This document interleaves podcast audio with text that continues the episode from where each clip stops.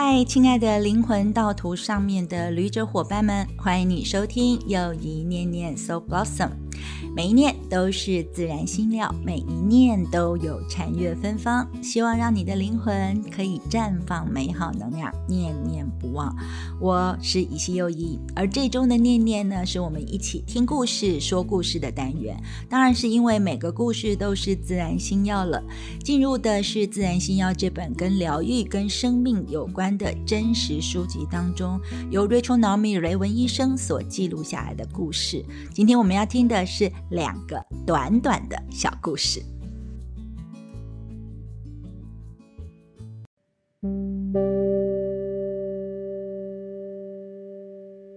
第一个故事呢，它叫做“化繁为圣”，凡是平凡的凡哦。这个故事它说的是一位修女啊，艾维拉的德雷莎修女呢，是十六世纪西班牙天主教的修女，她倡导了一个叫加尔默罗圣母会的改革运动。听说呢，他一开始很难调和灵修生活跟日常的俗物，比如说像洗碗盘、擦地板跟折衣服等等。不过那些俗物后来却成为德雷莎修女的一种祷告，让她得以体验到与上帝的密切关系。从此，在叠床单的时候，她便看到了上帝。当奥秘以戏剧化的方式出现时，差不多每个人都能够很容易地认出来。当一个病入膏肓的人莫名其妙的好了，人们还会把天使的造访当成巧合。似乎只有当上帝大声叫喊，我们才会听得见。即使是率领以色列人出埃及的摩西，都还需要意象。而耶稣的门徒也需要他以五饼二鱼来喂饱五千人。雷文医生说：“其实奥秘很平常，就跟到便利商店去买东西一样。”舒马赫在他那本《困惑指引》的书中写说：“我们对这个世界的种种现象之所以争论不休，都是因为众人眼光的敏锐不同。”我们就只能看见自己养出的眼光所能看见的，有些人就只能看出奇迹，另外有些人就只能看出危机。然而，我们每个人都能学会如何从叠床单中看见上帝。雷文医生说，从纽约搬家到加州之后不久，他在屋外整出了一个菜谱，除了在 supermarket。他不曾见过新鲜的蔬菜，但是在第一年里，他就从自己小小的菜谱当中看到无穷尽的奇妙。他尤其喜欢所种的莴苣，虽然只占了菜谱的一小些地方，但是他每晚都会摘一些来食用。有一天晚上，他又如常的到菜谱中摘些莴苣，想做沙拉。单手清扫过翠绿的叶子时，他惊讶地发现这些莴苣生意盎然地冒出了地表。在那个时刻里面，他想起了小时候的一个情景：有些话，多少次用餐的时候听到家族的人在念叨，他都早就会背了。但是就在那个当下，他才一第一次感受到这些话的重要性跟实在感。这句话就是宇宙间的主啊！感谢你从地里带给我们食物。于是他完全不像往常时口里那样喃喃念着，他觉得这句话一下子真的变成了实际的描述，而道出了生命本身的神圣与神秘。在那之前，其实雷文医师一直把这种所谓的口头上的感谢当成只是一个说理或者是假设，甚至有可能纯粹只是人们一厢情愿的想法。但是他从来没有深思过，这些熟悉的话其实是一种最真实的描述，就像他在他的菜谱里面看到的一样。他以前没有这么认为的原因，就是因为在此之前，他从来没有目睹过所发生的这一切。其实长久以来呢，也许我们也都跟这个雷文医师一样，把生活过得非常的教条或僵化，甚至有点麻木，所以生活就变成了一种习惯。那有些事情、有些话，虽然做起来很像仪式，但是根本就不经过大脑。当生活过得这样的时候，其实我们是没有办法被唤醒心灵的能量的。但是如果说我们真的来做点仪式化的东西，就是让生活当中的每一样都可以透过我们很用心的仪式来唤醒我们的话，那生活中的一切都会变成是很美好的仪式。而当它成为仪式之后，我们的体验就会一下子改变，平常的也会变成神圣了。所以，所谓的仪式化，它不会造成神秘，它会帮助我们看见并且体验那些已经存在的真实的事物与现象。这些真实事物的现象，它不会使神圣变得更神圣。但是，如果我们重新从一个仪式感的方式去进行某些事，如同雷文医生的种菜的过程一样，也许我们就能够把原有而看不见的呈现出来，并且看到。今晚又一念念的第二个小故事呢，它的名称叫做“唯一”。其实呢，这两个小故事它都跟我们的生命还有信仰是有关系的。唯一的这个故事，雷文医生是这么说的：他说，在一个原始的红山森林当中，那些大树长得半天高，遮住了大部分的阳光，而几英里外长得极为茂盛的植物，在这块地方却难见踪影。长在山顶上的植物枝叶横生，但是在森林的昏暗之处，植物的叶子却朝上大大的开展。即便是小型的植物也是这样。有些大型植物的叶子就有如餐盘那么大，跟地表平行的长着。当天色转暗，植物就会把叶子朝上，只为了是要能够生长存活下去。人也是同样的情况。瑞秋医生说，他的许多病人就像这些森林里朝上生长的叶子。他听了这么些年病人的话，让他觉得基本上每个人的灵魂都是独特的，都是单一的品种，在此之前不曾有过。有一个罹患了射护腺癌而康复的企业家，在他自己早上的冥想静心当中证实了这一点。他觉得。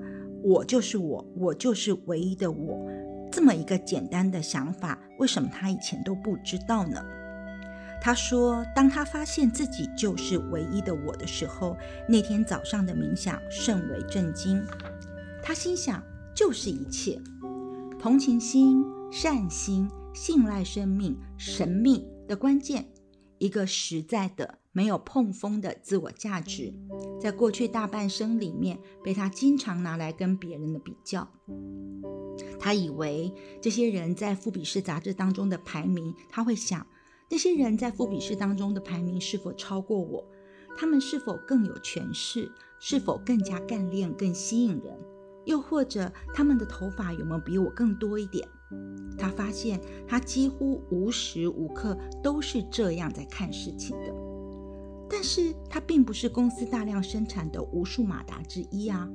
他其实发现他是手工打造的，唯一独一无二的。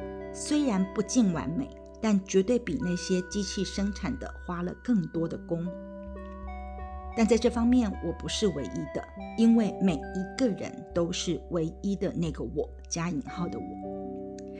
也说不上什么理由，有些想法就是会让我们有很大的改变。几个月后，这个有这样思考的仁兄发现自己不像以前那样看人了。当他发现每一个人都是唯一的我的时候，他就比较能够耐心地听别人说，并且想知道那个人他的独特之处。以前他在跟人相处的时候，他光喜欢找茬，但是他现在却懂得欣赏和了解每个人的差异性，因为他知道，即使再卑微的人。他都能从他们身上学到很多的价值，而他也不再经常跟外界比较了。相对以来，人们跟他谈话的态度也改变了。另外，有位更现实而固执的病人，他也因不同的方式而有了类似的体验。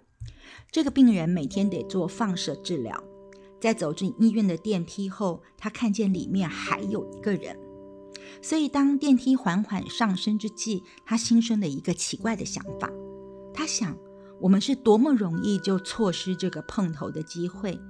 要是对方他当没当时找到停车位，或者要是他开车久一点，或者是我的心情不好，走路慢了些，我们就不可能一同站在这个电梯里。那就算是他找到了停车位，但却得买停车券，或是我得买停车券的话，我们也不可能碰在一起。然后他就继续想。要是我没有进入耶鲁大学，没有遇上那位好老师，我又怎么能够成为一个统计专家？我可能早就去干别的事了，此刻也不一定会住在这里。那又如果有哪一个人比我早一步应征这份工作，他的条件又比我好，我也不可能出现在加州这个地方。再又者，如果我的母亲没有遇上父亲，或者是祖父没有遇上祖母。甚至更前的祖先没有彼此相遇的话，就都不可能有我。此外，如果我们其中任何一个人在开车的时候稍微左偏或者是右偏了一下，那可能比买一张停车券更容易。我们今天早上也可能碰不到。然而，不管有多少不可思议的变数，毕竟此刻当下，我们都在这台电梯当中。他身为一个统计专家，竟然跟这位完全陌生的人不期而遇，他深深为此感到愕然，也感到动容。事后，他回想起在那个不寻常的一刻里，他说了这句话：“他说，对不起，可否请你按下十楼的按钮？”但是这次的经验也改变了这位仁兄，他发现自己更能够接受一些想不到的事情。也更能体会生命中的诸多可能，也对许多寻常的事到底带有何种意义及教导更加心存好奇。这就好像有什么摇撼着他的肩膀，跟他说：“哎，醒来吧！生命当中有更多是你的眼睛所没有看见的事物。”而瑞门医生说，这两位仁兄的故事，他们似乎都体验到了这个世界的奥秘。其实对于瑞秋医生来说呢，他自己并不常常做冥想静心，但是他不打紧，因为他常常在做一些关于生命的观察与思考，所以他已经注意到生命本身就是超凡的。随着时间的逝去，日常生活似乎能够提炼我们的人性，许多人就是透过养儿育女、工作、交友、生病。或者在某处搭乘电梯等等这样的日常生活，从而体验出更宽广的人生以及更丰富的生命。而发生在那些罹患重病的人及他们的家人、朋友，甚至医生身上的许多事当中，最具影响力之一的，就是确认这个世界是神圣的。由此，这些人周围的群体就获得了疗愈。即便是他们的过世，留给后人的往往是丰厚的遗产。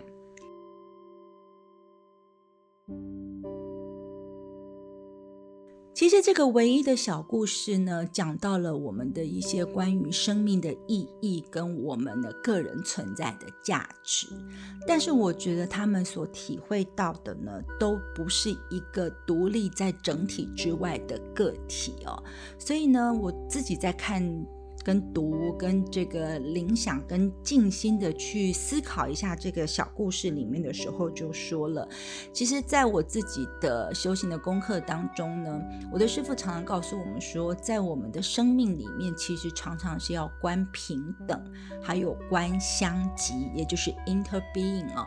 因为呢，当我们知道平等，这个平等是什么，并不是你跟我齐头式的平等，而是说，在我们每一个人的里。里面的那个我，我们所会碰到的生命的课题，我们所会碰到的，呃，痛苦，或是我们所会碰到的一些生命轮回经历过的状况，大家都是一样的。我们每个人都会有我们的痛苦，我们每个人都会有我们的经历，我们每个人都会有我们的题目。虽然呢，可能题目经历不见得相同，但是在我们身上所带来的意义跟感受是一样的。所以基于说，我知道你也有你的苦，我也有我的苦，我们其实就可以呢进入一种平等的观察的这样的状态。而在这样的状态里面呢，我们不是每个人机器制造出来的同样的一个单位，大家不会是一个机器人化的过程。但是因为我们知道我们有同样平等的一些特质，我们才能够去发展出我们的同理、同情或慈悲心。而在第二个故事里面所提到的人生的相遇，真的是很特别的。在 interbeing 的概念里面，你就会知道，其实我们有可能。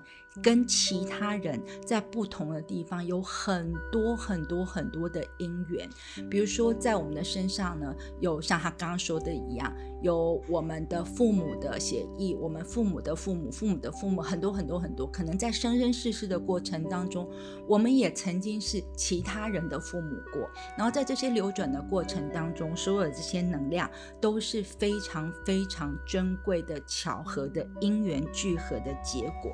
所以呢，日本人常常说，有的时候我们要珍惜所有相遇的因缘，都是一起一会。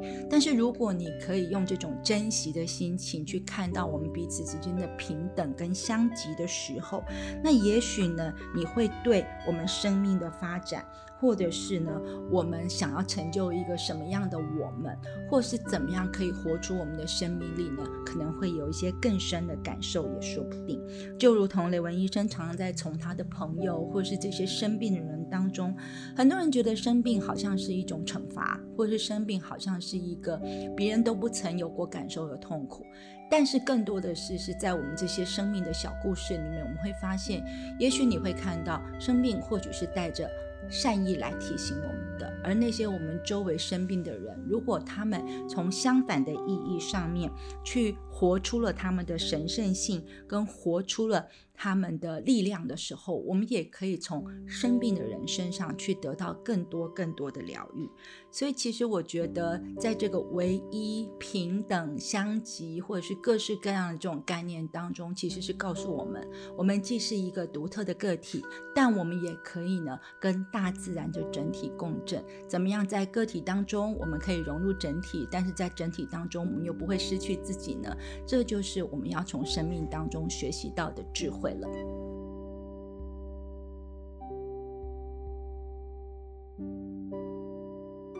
一分钟静心。这次我们的一分钟静心跟睡眠有关，它叫做心灵牙线。在理想的状态之下，其实夜晚是让我们的身体。脑子、灵魂重新复苏的时间。白天太阳、日光的积极照耀，已经被夜晚星星和月亮反射的柔和光亮所取代。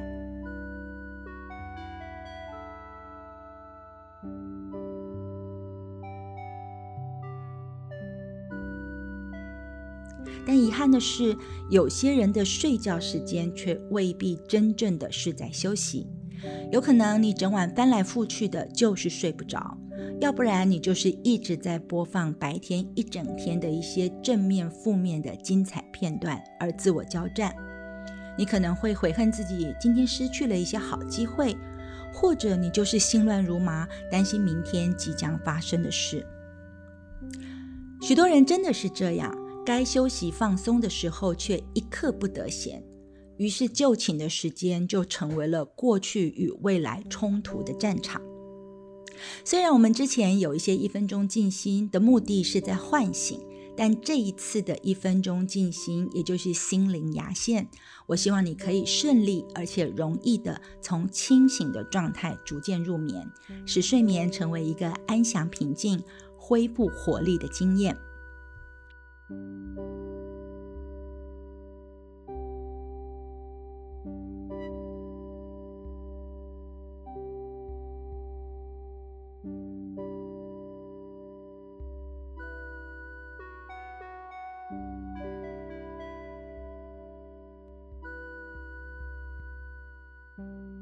在忙碌到一天过后，要让你的心停止聒噪，好让你能休息一下，往往是件很困难的事。所以，心灵牙线的一分钟静心，你可以当做你待会要睡觉前的准备工作之一。只要你一上床就做这个练习。要知道，清理脑子里的杂思，就好像我们用牙线清理牙齿一样重要。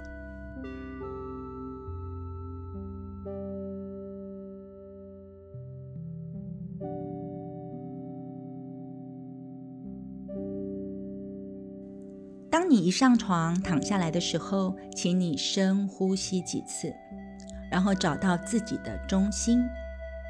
切记，请你不要再数羊了。我要请你数一数我发生在你身上的好事，请你在脑中开始列出至少五件今天发生的好事，比如说你被主管称赞、企划案通过了等等，或者是如果你今天真的不太好受，让你想不出一件好事的话，你可以从一些最基本的开始，比如说我有食物吃。我有地方住，我的老爷车今天没有出状况，甚至是我今天多运动了十分钟，等等都可以。只要你脑中出现了一些疑虑的念头，或者是负面的事件，请你马上想另外一件让你心存感激的好事来取代它。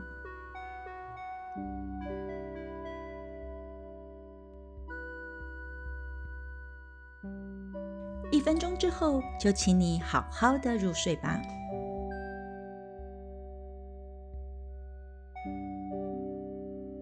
今晚再一次的感谢你的聆听，希望呢自然星耀当中的这两篇短短的小故事呢，也可以让你对于生命、对于自我有一些不同的体验，然后呢把它当成是一件好事，然后跟着一分钟静心，好好的进入你的睡眠状态。当然也期待你在下周四的晚间继续让右一念念，让你的 soul blossom。